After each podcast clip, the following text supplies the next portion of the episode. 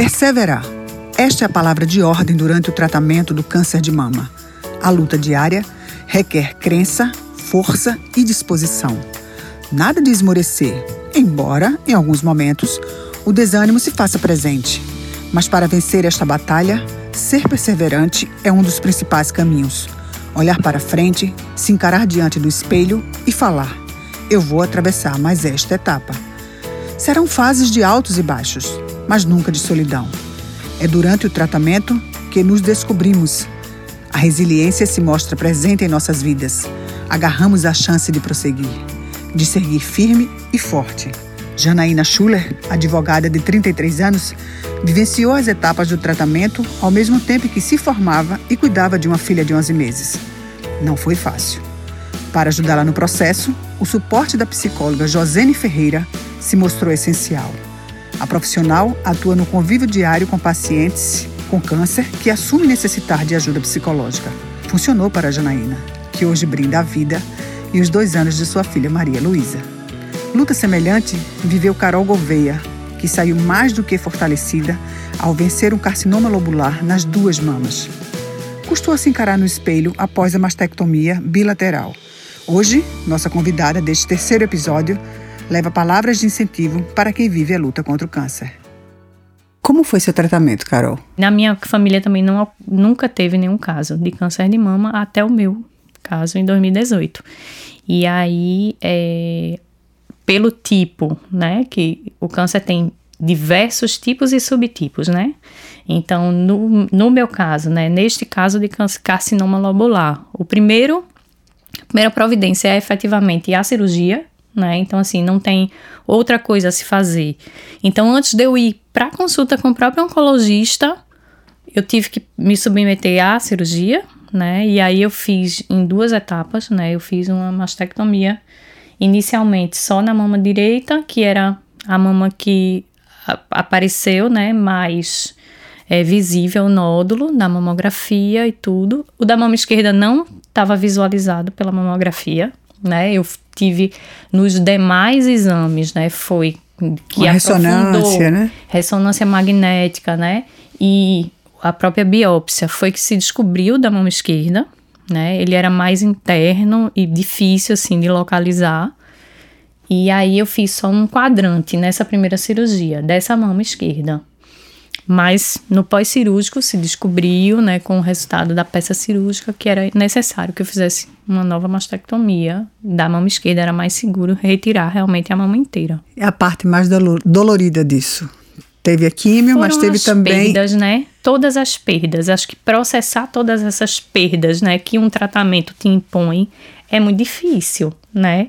Tem Se a olhar perda no espelho física, né? Das mamas. Porque quando uma pessoa te vê depois da, da reconstrução, diz assim: não, mas olha aí, tá tudo certo. Então, assim, você abre Isso, mão. né? Amamentar, né? A relação É, com o filho, então, né? assim, a feminilidade, né? A feminilidade, tudo, né? E teve, teve- além dessa perda, né? Tem as per- a perda dos cabelos na quimioterapia, né? Que aí tem aquela história, né? Do é só cabelo. Daqui a pouco nasce, né? E eu vi um comentário bem legal, que acho que é, eu acho que para mim, assim, de estudo sobre é só cabelo, né? Mas é o meu cabelo, né? É o meu cabelo, é a minha autoestima, é a minha imagem e a minha dor, né? Então, assim, significa muito tudo aquilo. E né? o fato de você achar que vai crescer não diminui a dor que você tá sentindo naquele momento. Perfeitamente. Muitas vezes a gente vai ao salão, faz um corte de cabelo e a gente passa um tempo ali estranhando aquele corte, às vezes, né, para se adaptar. E essa alteração de autoimagem, ela não é escolhida. Né? Perfeito. Ela é imposta pelo tratamento. Exato. Eu tentei Exatamente. in- incutir em mim essa ideia do é só cabelo, cresce. Mas até cortar tava tudo certo.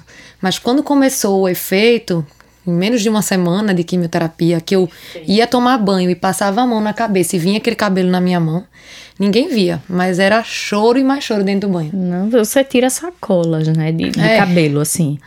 Então, assim, não, Não é, é fácil, fácil, não. não. porque a cada. Eu acho que eu senti, assim, a- essa perda, né, era durante todo, foi para mim durante todo o, o, ciclo da quimioterapia, porque eu ainda tentei fazer, tentei não, eu fiz aquela touca, touca. gelada, que é um, mais um elemento que do, que é dolorido, né? O processo em si não é, não é confortável, né? não é nada confortável.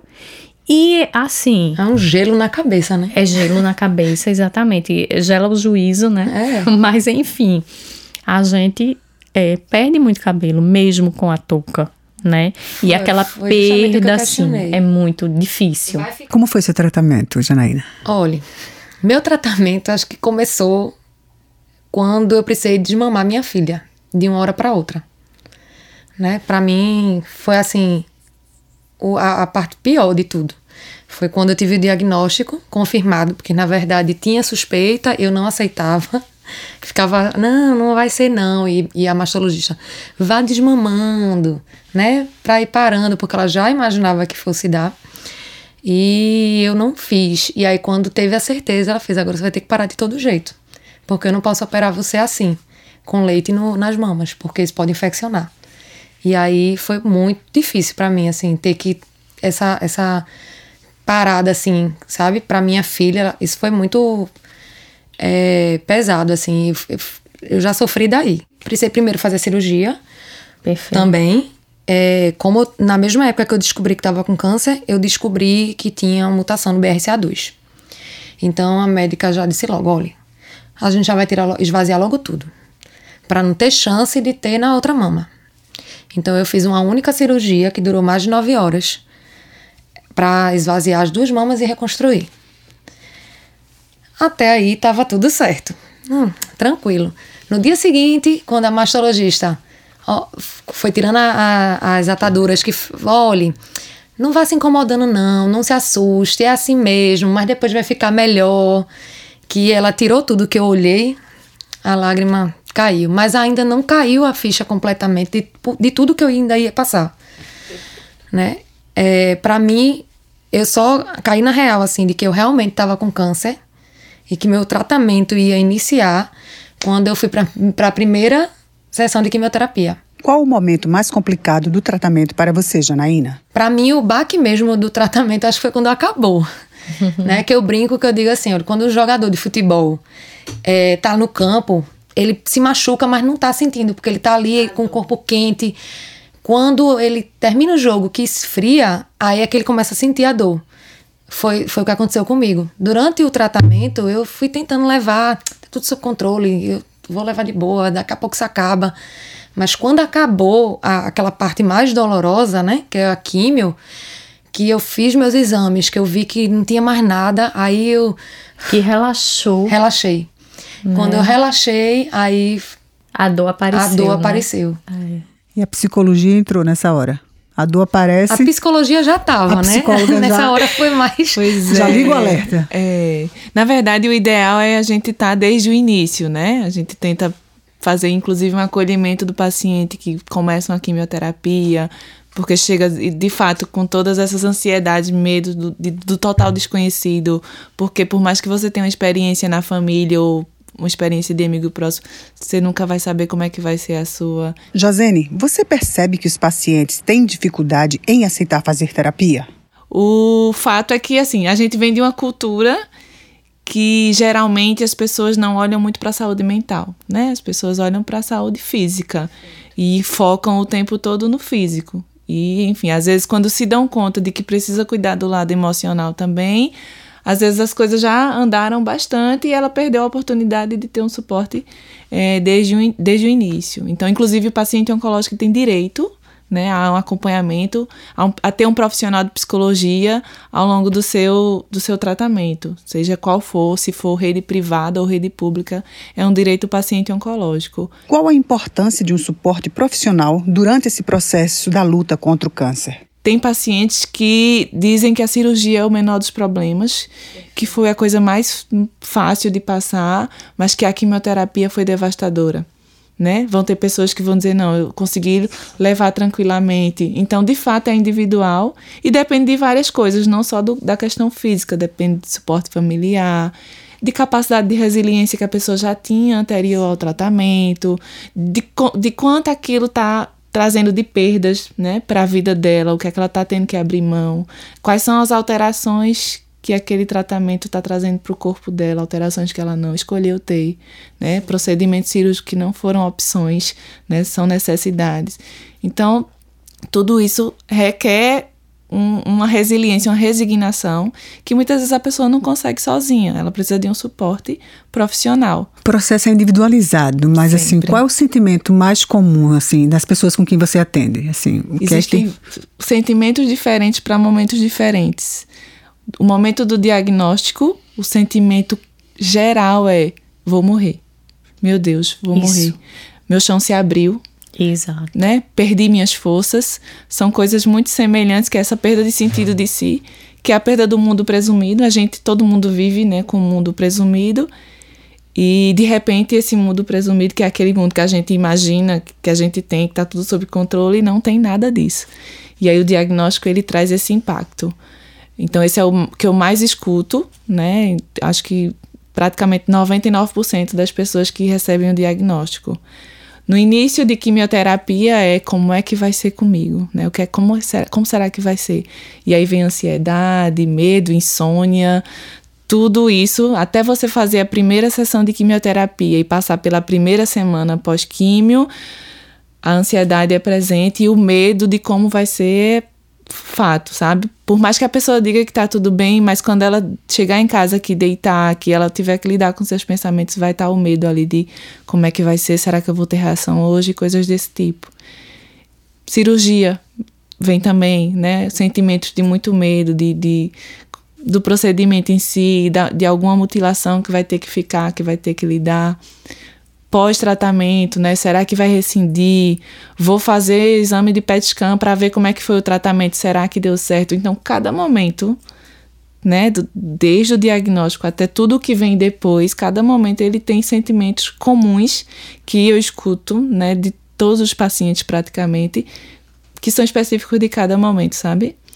Mas eu acho que o, o principal, que eu acho que é o que deve ter desde o início de fato, é a esperança eu acho que faz diferença a esperança de que vai dar certo, de que vai é, que a doença vai responder ao tratamento de forma positiva, né, de que vai superar aquilo que está passando, né, de que vai conseguir enfrentar, de que vai ter apoio.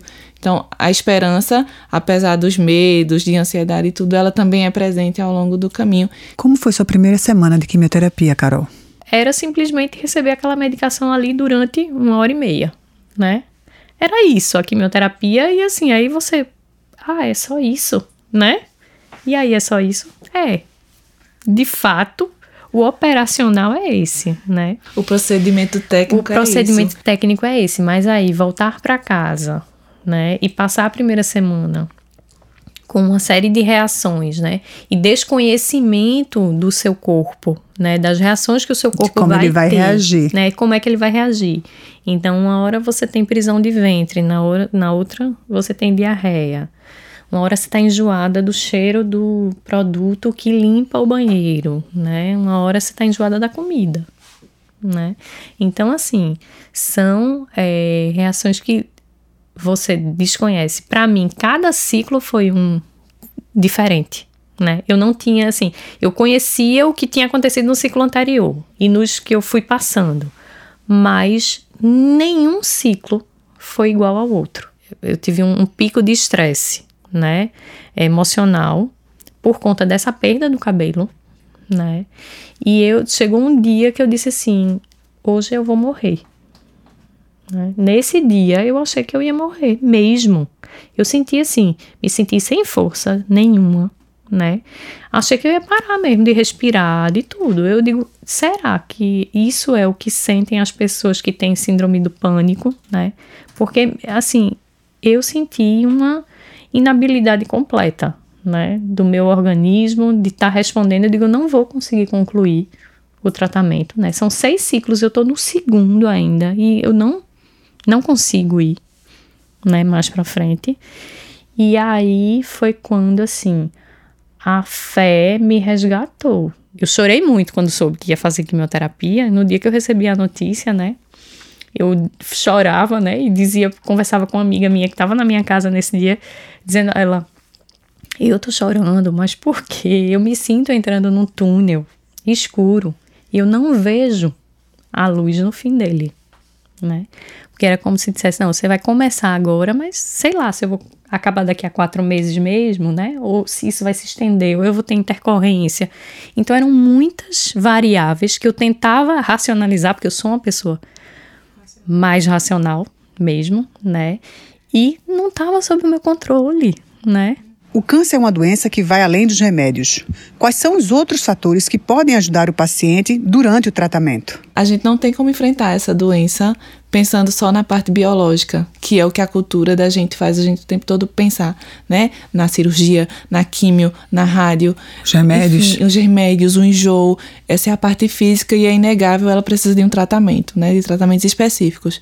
Só que a gente precisa considerar aí outras dimensões da vida, que é a dimensão psicológica, né? Que a gente precisa estar minimamente bem ou ter um apoio psicológico nesse caminho. A dimensão social, social, né? Que é o suporte familiar. Você não consegue enfrentar um tratamento desse se você não tiver um suporte familiar. E aí entende, entende-se como família aquelas pessoas com quem a pessoa né, considera, com quem, elas, com quem ela constrói laço. Pode não ser necessariamente a família biológica.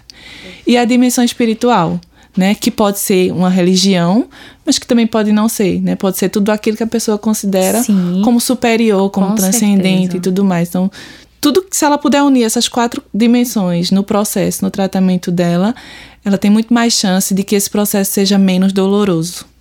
Mas vai ser doloroso de alguma forma, né? E se ela tiver essas quatro dimensões ali, né, guiando ela no caminho dela, ela tem mais chance de não doer tanto, de ser mais confortável na medida do que é possível. Como você encarou sua luta, Janaína? Eu fiz tratamento lá na NEL, né? E aí lá tem um, um técnico maravilhoso. Que eu acho que aquele, aquele, aquele ser é um ser realmente de luz, é um anjo de luz que, que vive ali. Que é Júlio. E eu faço questão de dizer o nome dele. Ele tem uma paciência e um carinho por todo mundo ali dentro que eu nunca vi. E aí Tô eu lá sentada, me acabando de chorar, e ele preparando o material para pegar minha veia, porque eu não tinha ainda o catéter. Meu telefone tocando e o tempo todo, e como eu sou advogada, eu fiquei, não, era uma cliente, eu fiz, é, pedi pro meu esposo ver o que é, porque se for urgente eu vou precisar responder, porque ele, como ele tava mexendo na minha mão, não tava podendo. E aí ele percebeu que eu era advogada naquele movimento ali com meu esposo conversando, e aí ele virou para mim e fez assim: é, desculpe, desculpe, eu sei que você não tá bem.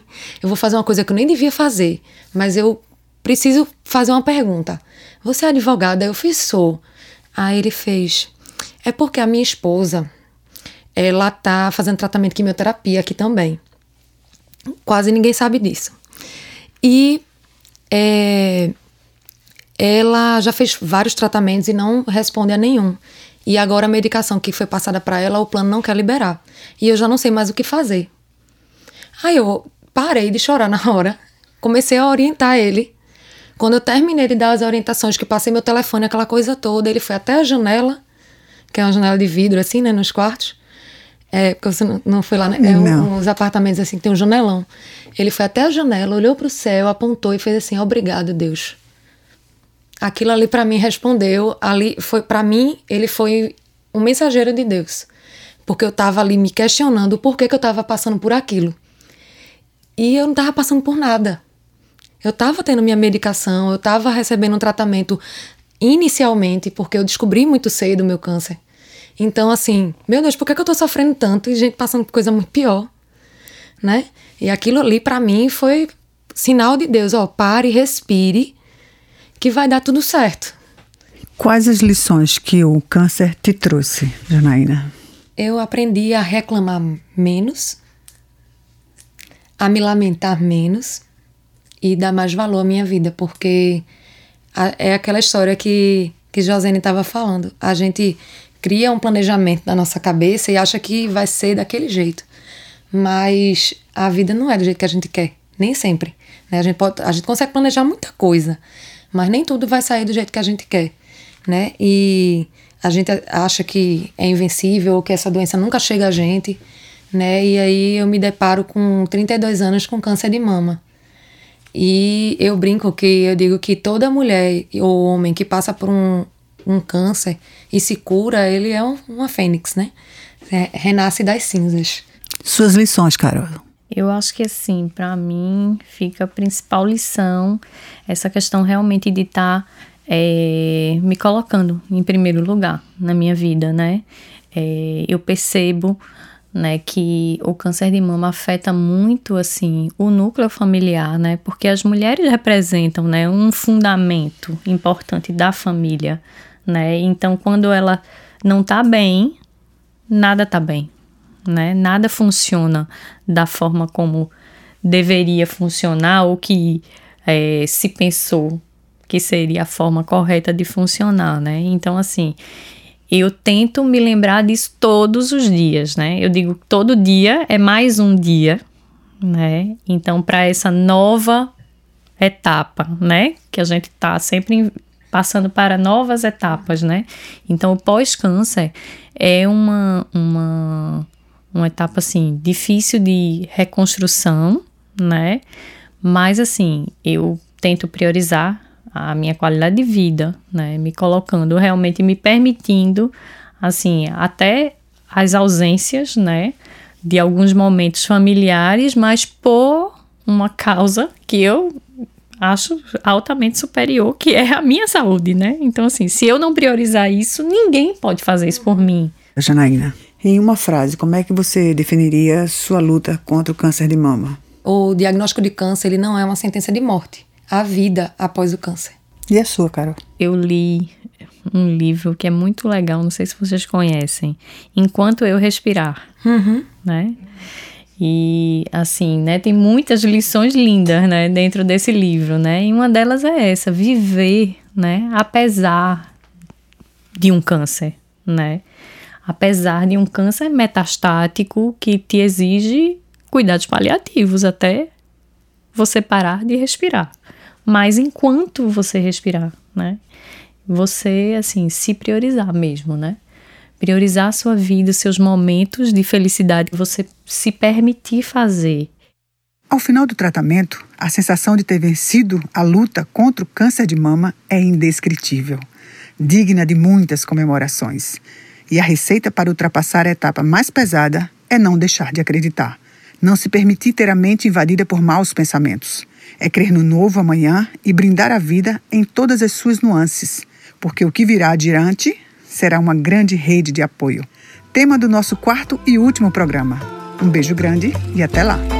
Debaixo d'água tudo era mais bonito, mais azul, mais colorido, só faltava respirar. Mas tinha que respirar todo dia.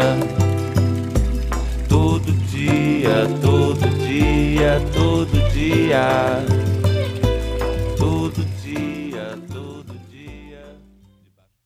Secretaria de Saúde, Governo de Pernambuco. Mais trabalho, mais futuro.